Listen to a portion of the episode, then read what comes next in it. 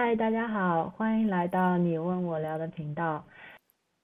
这次是我们的第一次节目，那也很高兴可以在这里和大家见面。在这个录音室呢，有 Lin，啊，他是一位心理咨询师，呃，也是他一个新的职业吧。然后还有我是康颖，然后是这次的主播。那我们呢？我们先请，要不令自我介绍一下。好，Hello，大家好，我是令。呃，我是我现在呢也是在一个公司上班，一边上班呢，然后我也在做这个心理咨询师。那嗯，我是去年开始学的这个心理咨询师，是在美国呃拿了这个认定认证。啊，那他。这个我去的这个学校呢，它用的是叫 Rapid Transformational Therapy 这个手法，是一位英文英国的心理咨询师，啊，他呢是通过很长很长的时间，很多年自己的经验呢，后来自己创办了这个手法，就叫 Rapid Transformational Therapy。啊，对我呢是是在中国出生，中国长大，那现在我们我们两个其实都在海外啊，海外生活是这样，对。对，没错，我现在是在荷兰。那我在日本，我在荷，我来到荷兰之前，在日本待了三年，也是在那个时候认识的 Lin。那我们认识估计有四五年的时间吧。就今年年初吧，Lin 在 Facebook 上发了消息说他拿到这个心理咨询证书之后，我也很好奇，就是说，哎，嗯，而且他他拿到的证书是催眠治疗的证书。那催眠治疗，就催眠这个词，在我的脑子里面就非常的带有神秘感。我就想说，哎，林，你到底学了个什么证书啊？所以我也是跟林有过几次通话，然后也是慢慢的开始知道他学的这个证书是做什么的，是怎样可以帮助我们的。那嗯，林现在也自己现在开始有他接一些心理咨询的业务，嗯。正好他这一个，嗯，心理咨询的种类还不是被很多人知道，那我们就想说，是不是可以做一档节目，然后可以让更多的人了解到令现在所做的这个催眠治疗和他刚刚说的 RTT Rapid Transformational Therapy，啊，它是一个用什么样的理念，或者说跟普通的心理咨询有什么不同？嗯，对。呃，其实我觉得我可以今天跟康颖做这个播客呢，也是有原因的。因为我我跟康颖认识，呃，其实是在瑜伽课程，后来嘛，后来是我们其实走走得很近，也是因为瑜伽的关系，对不对？然后我们因为我们两个呢是在同一个瑜伽呃瑜伽馆嘛，应该是这么说，瑜伽馆去考的这个教师资格证。是这样的，所以我觉得其实我们两个在一起聊这个有关心理健康啊、精神健康啊，还有健康这个话题，我觉得其实这对我来说非常的自然。嗯，对，嗯，对，聊起来挺舒服的。嗯，那我们就首先来可以请令呃介绍一下，说你这个听上去非常神奇的催眠治疗和 RTT。到底是一个什么样的方式来帮助人呢？嗯，好好，那嗯，为了讲讲解催眠治疗和 RTT 呢，其实首先讲一下我们普遍的一些心理治疗方法吧。呃，因为世界上其实有很多，这个社会里面有很多很多的治疗方法。首先呢，嗯，大家可能对普通的心理咨询比较熟悉，也就是说用英文它来讲的话，它就叫。psychologist psychology 对吧？那就是说，这个人呢，在大学还有大学院，呃，graduate school，嗯，学了心理学。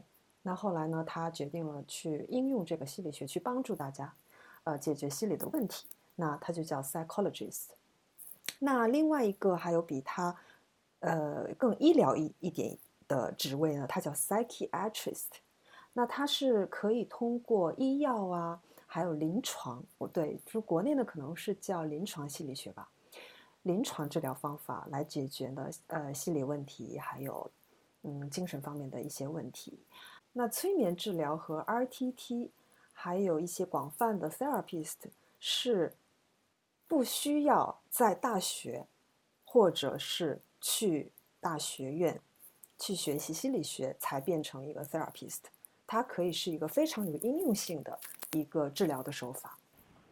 所以，如果我的理解正确的话，你说的是在大学、大学院里学习的那些人，他学了很多理论的知识，然后一整套的系统，然后催眠治疗是一个偏应用的、比较 specialized 的一种方法，是吗？没错，简单来说是这样。对对对。那呃，我不是说它没有应用科学，那嗯是这样，psychologist 他应他用的很普遍的方法就叫 talk therapy。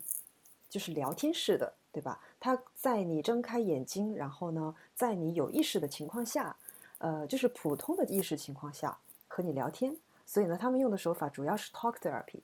那 hypnotherapy 催眠治疗呢，它是在他要想要通过进入到你的潜意识里面，和你在客户在潜意识的情况下去和你聊，是有这很大的一个区别在这里。嗯。所以，普通我们看心理医生，大部分都是在你就是就意识清醒的情况下聊天的。是。然后，催眠治疗是进入潜意识。没错，没错。了解。还有一个是很大的区别，好像我从你这边理解到是时间上面对吗？嗯，是是。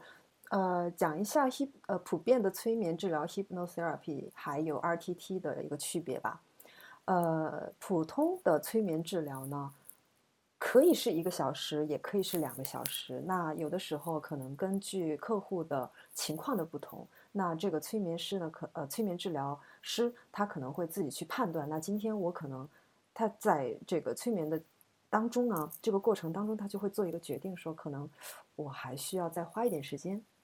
那 RTT 是这样的，RTT 呢，它其实是不仅是一个催眠治疗法，其实 RTT 结合了非常非常非常多的一些方法论，例如说，呃，CBT 也就是行为行为学、行为心理学，还有普通的心理学，还有呢，NLP 是 Neuro Linguistic Programming，啊，还有等等等等非常多的一些心理手法，所以它。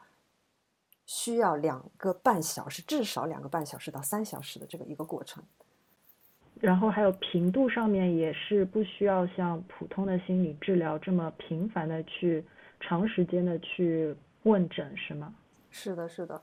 为什么它叫 Rapid Transformational Therapy？呃，是因为这个创始人 Marissa Peer 啊，大家可以去搜一下，Marissa Peer 是一个很很有名的呃 therapist 啊，世界上很著名。慢点放在 show notes 里面把他的名字。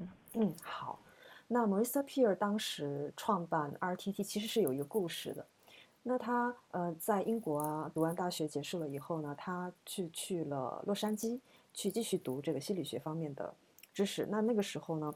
他就对催眠疗法特别特别的感兴趣，呃，那他就去催眠疗法的这个学校呢，正在读书的时候，他就去问了老师一个问题，他说：“那人的大脑是真的这么复杂吗？那如果你想要治好一个人的话，需要花多长时间呢？”很好奇嘛。然后这个老师就回答他说：“人的大脑真的是非常非常的复杂，所以呢，他心理的问题也非常非常的复杂。”因而因人而异，所以每一次我们治疗一个人的时候，是有可能会需要十几年、几年这么个长度，而且也有可能是一辈子。老师回答这样以后，Marissa Peer 就觉得特别的，就特别的诧异，就说：“哎，那人家客户或者是说访客过来找你做心理咨询，他的目的是说想要。”赶紧好，对吧？想要过一个更舒服的生活，或者是说他有一些目标，他有一些生活上的目标他达成不了，所以他来找你，他就觉得说他就觉得很困惑，所以他想解决这一系列的问题，去过好他自己的生活，对不对？普遍想是这样的，对吧？说康莹有一天来找心理咨询师，那他的目的是想要治疗好，对吧？治好这个问题，然后呢可以去继续他的生活，并不是说。每个星期都要过来看心理咨询师，每个星期都要过来找他聊，目的不是这个，对不对？他的目的是要变好，所以他就觉得很诧异。后来呢，他经过很长很长的时间，也是一边呃看了很多客人以后，自己创办了这个 Rapid Transformational Therapy。他说，他一定要创办这个一个手法，可以在一到三个呃 session 以后呢，就可以治好一个人。也不说治好吧，其实治好这个词呢，就是解决那个人想要解决的问题。是的，是的，是的，是的，没错。所以我我听下来，呃，我我现在听明白更多一点，就是催眠治疗和 RTT，它不是说所有的催眠治疗都是 RTT，对吗？都不是说都是 Rapid Transformational Therapy，而是说 Marissa 她创办的这一个，她把催眠治疗，嗯，他用他的方法把它变成了一个可以帮你快速解决问题的这样的一个一个一个方式。没错，他为什么为什么我们我们聊到 RTT，首先要聊到催眠治疗呢？是因为 RTT 它整个的过程里面，它它 base 它的 foundation 啊是用的就是催眠，所以它两到三个小时整个过程里面，它都要在催眠状态下的。那所以它我们才会聊到催眠治疗这个方法，它只是一个方法，对不对？催眠只是一个方法，它并不是一个解决的方案。那。对，那 RTT 里面其实有结合很多其他的，但是它的一个很大的一个基础 foundation 其实用的就是催眠，所以为什么一定要把催眠这个拿拿过来聊一下？这样了解了解，我听到两三个小时都在催眠状态下，感觉心里有点慌。但是我们可以我们可以之后可能再看看有没有时间聊，像我们这期的话，就主要想大致聊一下说。催眠治疗和 RPT 是什么样的？然后适合什么样的人？它一个大致的疗程到底是什么样的？那我们呃，如果进入下一个问题的话，就是为什么为什什么样的人适合催眠治疗？嗯，什么样的人适合？对，就比如说有一个人说，哎，我现在我知道我生活当中有什么呃问题，有有一些问题我想要解决，嗯，但是我也知道说市场上有很多的呃不一样的治疗办法，心理治疗的方式，那我怎么选择自己最合适的是是怎在什么情况下催眠治疗会适合我呢？对我个人是这样讲啊，我觉得我可以用一些我自己个人的经验来聊，呃，来回答这个问题。那其实我个人呢，为什么我走到呃心理咨询师这个行业，其实是有一个故事的嘛。呃，因为我小的时候就是家庭非常的，怎么说呢，也不是不幸，就是不太幸福。因为我爸爸十岁的时候就离开家，然后我妈妈呢，当时也是有很多的心灵创伤，那导致给我的影响也不小。嗯，具体呢，我们可能呃接下来的几期会聊到。那呃，就是因为可能小时候的一些创伤影响到我长大以后会觉得不自信啊，或者是说呃我的自尊心比较低，呃，然后我会，其实我近几年接触这个心理咨询之前呢，我会有非常强的焦虑，还有抑郁，一些感情问题啊等等等等。那其实我个人尝试过非常多的治疗的。方法，首先，嗯，我是通，我有通过身体治疗，比如说按摩也是一个治疗方法。大家，我不知道大家知不知道啊？它也是一个一一种治愈的方式。呃，然后我用瑜伽，是吧？瑜伽其实对我来说是一个非常非常非常大的一个治愈的方法。呃，我也尝试过 talk therapy，对不对？聊天式的那个 therapy。然后我通过很多很多的方方法去治疗自己的时候。去试图治愈自己的时候，我发觉我可能当时好一点，我可能当时会觉得，哎，好像好了很多，也的确有的时候会有一些进步了。可是我总觉得那个很根处的那些问题还在，或者是说我好像往前走的时候，遇到其他问题时，我还需要再找一下这个，呃，治心理咨询师再聊一下。那我会觉得这个问题怎么一直都在？对不对？后来呢，我接触到这个催眠治疗的时候，我真的是恍然大悟，我觉得说，哦，原来我需要的就是这个。那为什么我这样说？是因为其实我们小时候的创伤啊啊等等发生的一些事情，大部分都是在零岁到三岁或者是六岁啊十岁以内的事情，对我们的潜意识造成很深很深的一些影响，那导致我们的行为上的一些呃影响啊，还有我们的思维方式啊等等。那这些我尝试的其他的那一些治愈方法呢，其实有治愈到表面上的一些行为啊，还有想法等等，可是它并没有到我的潜意识那么深的程度。那当我接触到催眠治疗的时候，我真的恍然大悟，就说哦，说好像他把我的那个根的问题拔出来了一样。我这样说，不知道大家大家有没有那种感同身受？我相信，可能在座如果听呃在听这个播客的朋友们呢，也肯定有一部分的人接触过啊。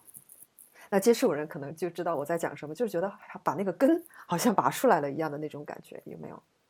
所以呃，如果你可以联系到你现在的一些问题，到我刚刚讲的那些事情的话，那有可能它就适合你。不要因为催眠治疗，你刚刚有聊到说是在潜意识的作用下嘛？那会不会是因为在我们在意识清醒的时候，我们很难去把我们小时候的一些东西回忆出来，但是在被催眠的这个潜意识的状态下，我们人可以感知到更多的在意识清醒的状态下是没有办法。感知的东西，嗯嗯嗯，这一点，这一点真的很重要。就是说，结论来讲是，你讲的是正确的。就是说，呃，有的时候很神奇啊，就是我自己都不知道，我有一些客户其实可以联系到他们在呃妈妈肚子里的时候的事情，他可以听到呃妈妈当时怀孕的时候，那个时候的心情是如何的。我有个客户这么神奇，对，我也觉得很神奇，连我自己都没有期待，对不对？然后呢，举个例子，这个客户他就是说，呃，他当时的问题是他愧疚感很大很大，然后他在 session 中，他回顾到他还在他妈妈肚子里的时候，呃，他妈妈好像没有想要他这样，嗯，因为那个时候工作很忙，呃，而且这份工作对他们家还蛮重要的，那就是。不预期之下怀了孕以后呢，他妈妈其实还挺不情愿，就是说想要把他生出来，这样犹豫了半天呢，也把他生出来了。而生出来以后，他一直就会觉得说，我好像耽搁了妈妈的职业，职业生涯。所以，他 我就觉得很神奇。所以刚刚回答你的问题的话，对，没错，有有些时候，其实我们我们的客我的客户他自己都。觉得很惊讶，说我我怎么会知道这个事情？就是说，嗯，就觉得很神奇。可是我有一个疑惑，就是因为有的事情可能我们脑子里想着想着就会变，就我们就会以为它是真的，但实际它不是真的。这个情况会在催眠治疗的时候发生吗？这个其实也没有办法验证，对不对？嗯，这么说吧，我觉得。是，我觉得我是相信的，这个故事是真的。为什么？因为我相信，不是我相信了，科学证实，我们的意识里面的那些回忆啊、记忆呀，其实是在百分之十以内的。那在潜意识还有无意识里面的那些记忆是占百分之九十以上。所以它是为什么说我们需要呃 access 到接触到这个潜意识跟无意识，它的重要性就在这儿。所以我还是比较。就是比较相信，呃，我的客户在那边讲的那那一些故事啊，就他们自己也觉觉得特别的真，就是浮现他他们在闭上眼睛以后，我们会有一个过程去呃把他们嗯带领到潜意识里面嘛，对不对？然后他们进入到那个状态以后呢，闭上眼睛后，他们就说，哎，这个画面好像就就在我眼前一样。嗯，我现在也有一个一岁的小宝宝嘛，这个听听，然后我们又准备想要第二个宝宝。听完这个故事之后，我觉得，哎，对对，宝宝都都要小心一点，不能说呃什么让就让他们哭一会儿什么，反正他们什么事都不懂。对，好像好像不知道以后有没有机会可以跟令做一档节目，说家长在育儿过程当中。呃，可能需要有什么需要注意的，这样子的话，他们呃就不会给孩子造成太大的心理创伤。哦，我对这个话题真的太感兴趣了，所以我自己呃也在学习啊，现在还在学习嘛。那我真的很乐意去聊这个问题，呃，改期我们聊一下这个问题，就是说，这就是说，父母对孩子的影响，在零岁到三岁的时候的影响是之大，简直就是我们超乎我们想象。来，嗯，我们现在说实话，父母父母上岗都是没有上岗证的，我们也没有经过培训，我们都是通过说我们可能自己小时候是怎么被对待的，看看别别人是怎么带孩子的，然后我们怎么带孩子，就完全是按照说。自己的那个嗯，intuitive 的那种感觉在带。那如果说有一个更更科学、更能让我们感知到说影响的一种方法，那肯定会更好。真的，真的是这样。呃，而且聊到这个父母嘛，我们自己也有父母嘛，对不对？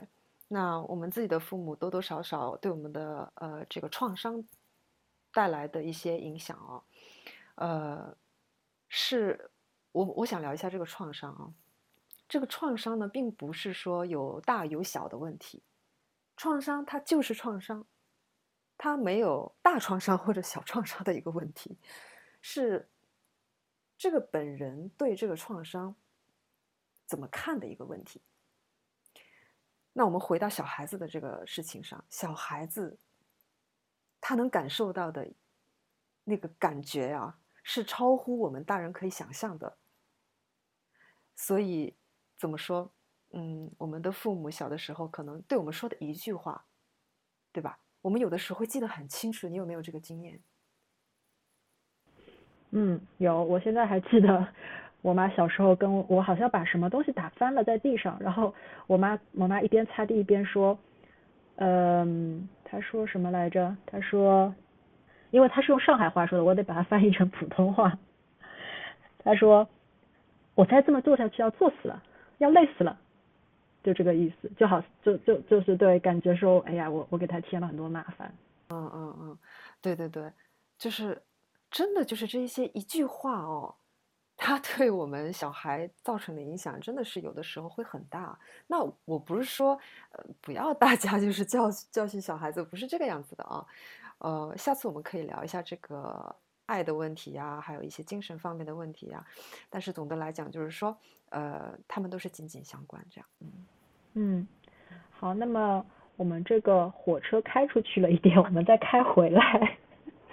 就我们刚刚提到说，嗯，我们刚聊的是什么人群适合催眠治疗，然后也聊了一些说，在潜意识的状况下，在催眠的状况下，我们可以有。感知到更多的事情，有更多的嗯记忆在那里。那嗯，我想说下一个问题的话，就聊一下这个。另有说到两到三个小时一个 session，呃，这个 session 它大致的一个过程是怎么样的？然后 session 前后整个疗程的大致是怎么样的？嗯，呃，对，这个两三个小时。其实听起来很长，但是真的是一眨眼就就过去了啊。首先，呃，它是用呃大致来讲是四个部分组成的。第一个部分是，就刚刚我们讲，我们要回顾过去，呃，它是对我来讲，它是一个最最最重要的一部分。呃，为什么我们要回顾过去呢？刚我们有讲嘛，就是小孩子的时候的发生的事情，对我们现在的脑的结构还有信念，呃。造成了很大很大的影响，它就是塑造了我们的大脑。所以呢，我们第一个 step one 就是要去回顾三最少三个情景发生在你幼小的时候，是什么？到底什么导致了你现在的这个问题？因为现在的这个问题它是表象的问题，它是在表面的。焦虑它是个问题，但是它是一个表面的问题。为什么焦虑？对不对？为什么抑郁？它有一个根本上的一个问题，所以我们要先把这个根找出来，这是第一步。那第二步呢是呃，从这个回顾的这三个三个以上的情景，我们找出一个 pattern，找出一个从这个回顾三个情景以后，我们找出一个怎么说总结吧？总结说是什么？当初发生了什么什么什么，导致了我现在怎么怎么样？是因为什么什么什么？是发生在我几岁的时候，我形成了一个信念，叫什么什么什么。然后第三步呢，我们是开始 reframe，reframe 是重构啊。重构开始呢，去其实 RTT 跟呃是 RTT 跟其他咨询师很不一样的一个地方。其实心理咨询师，呃，尤其是传统的心理咨询师呢，你可能去聊过，他们不会给你很多很多的嗯建议，他不会告诉你怎么做，他会建议你来，也许做，也许不做，对不对？呃，但是我们在 RTT 的过程中会做很多很多的重构，呃，也就是说这里面有很多的 coaching 在。呃，具体我们可能再会再讲哦。然后第四步是一个 transformation，transformation 是转型，最后一个转型。我们在 session 的最前面呢，第呃这个四个步骤的最前面，其实有一个还有一个步骤叫零步骤呢，是呃和我们的客户去一起制定目标。你通过这个咨询想要得到的结果是什么？是想要变得更开心？还是说想要变得更健康，还是说想要？其实我想，呃，其实我想瘦一点。其实，其实我想吃的健康一点。其实我想多运动运动。可是我没什么动力。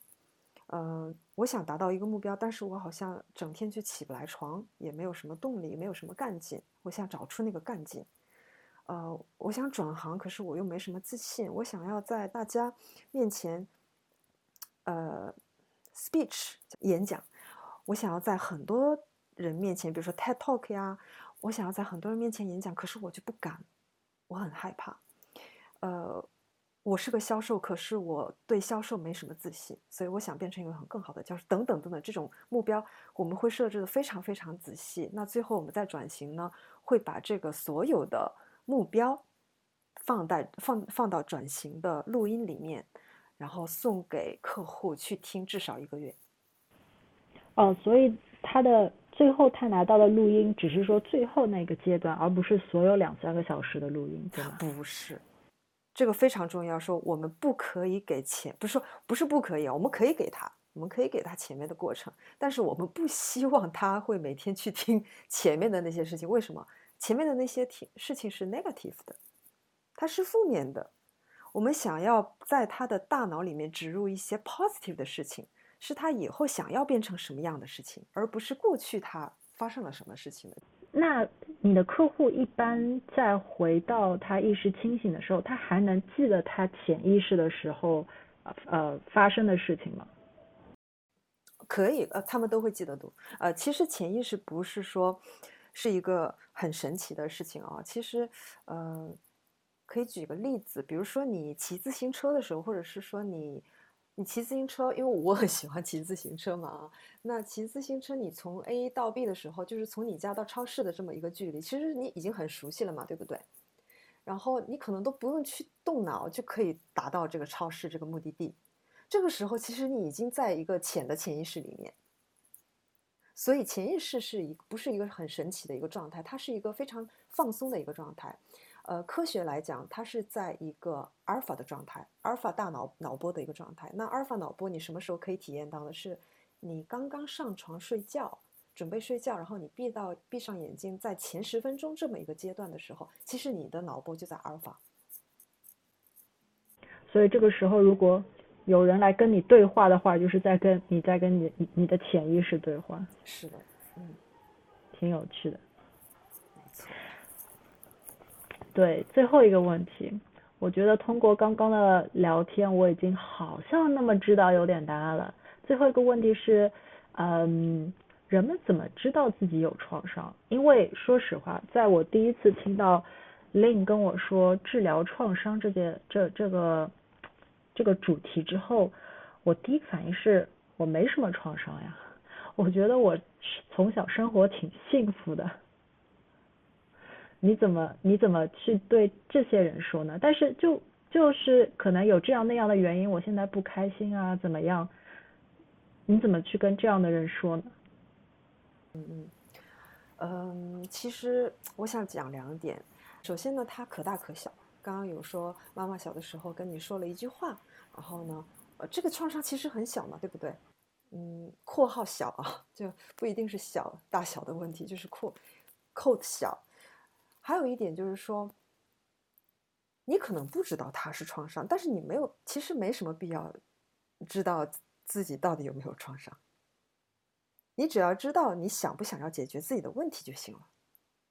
现在你觉得很焦虑，那焦虑这个问题，你真的很想要把它解决一下，你想要让这个焦虑消失掉，对不对？那这个其实跟你有没有创伤，跟你知不知道知道自己有没有创伤，其实也没有什么，也没有太大的重要，只要治疗师知道就行了。所以以你的经验来看，嗯。所有的人参与治疗的，不管他在治疗之前知不知道自己有创伤，他在治疗的过程中都会发现这么几件事情导致他现在的这样一个现状，是吗？没错，没错。呃，这里面呃其实有一个就是科学是这样的，我们的大脑呢是怎么我们我们的信念是在大脑里怎么形成的一个问题。那我们。的信念，比如说我不我不够漂亮这么一个信念，比如说我现在有一个我不够漂亮这么一个信念吧。那这个信念是怎么形成，在我们大脑里怎么形成呢？是通过重复形成的。就比如说之前，哎，爸爸老是说，妈妈老是说，哎，你看看人家的姑娘怎么就那么的瘦条，怎么怎么就那么的呃那个白润，你看我们家的小姑娘怎么。怎么黑不溜秋的？我我举个例子啊，我就是举个例子嘛。那这个时候，这一条线在你的大脑里面就会形成。那这个时候，它还不是一个信念，但是它在反复的重复的时候，重复重复，有另外一些人在又跟你说了一次这个事情的时候呢，这个信这个一条线会变得越来越粗。这个这条线变粗的时候，它就变在你的大脑形成了一个信念，是这么形成的。嗯，对，所以一次一次的事件发生，就把你这个信念给形成了。那那我们刚刚有聊到说一个聊一个一个 session，它大概的步骤是怎么样？你有说到有一个步骤是重构，呃，我觉得我们可能以后也可以展开来讲说，这个重构是什么意思？是去重新让你用不同的视角来看过去发生的事情呢，还是说？一个其他的意思，嗯，这个问题我太喜欢了，因为我其实我在这个 session 里面最喜欢的就是重构。呃，简单来讲啊，简单来讲就是的确是你刚刚讲的康宇，就是说，呃，让他用一个呃不不同的思考方式来思考问题。简单来讲是这个样子，没错，但是它没有那么简单，就是说，呃。但还有一个事情，就是我们可以以后再讲啊。但是这里面有很趣、很有趣的一件事情，就是说，呃，我们会有一个步骤，让客户去意识到，他现在已经不是那个三岁的自己了，他现在已经是三十岁了、四十岁了、三十五岁了，有很多的成就了，在人生。我们不说这个成就大小啊，你比如说你现在有个工作就是个成就，对不对？三十五岁了，有很多的成就了，他现在还想要得到父母的认可，然后很多人他都不知道，其实这是没必要的。嗯，好，好，好，就说到这儿。哎，这个大家自己对号入座啊。嗯。那个，我看我们今天时间也差不多，要不令还看一下有什么特别想跟大家分享的。